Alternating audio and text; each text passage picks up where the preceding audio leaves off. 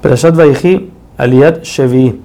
Yosef entonces les dice palabras para calmarlos. Aunque que él en verdad no tenía una, nunca tuvo pensado hacerles ningún mal, pero para calmarlos les dice, miren, ustedes cuando hasta, hasta, que ustedes llegaron a Egipto, todo el mundo pensaba que yo en verdad era un esclavo, y bueno, lo pusieron de virrey porque era muy inteligente y sabía cómo funcionar. En el momento en que llegaron los hermanos, la gente entendió que Yosef no era un esclavo.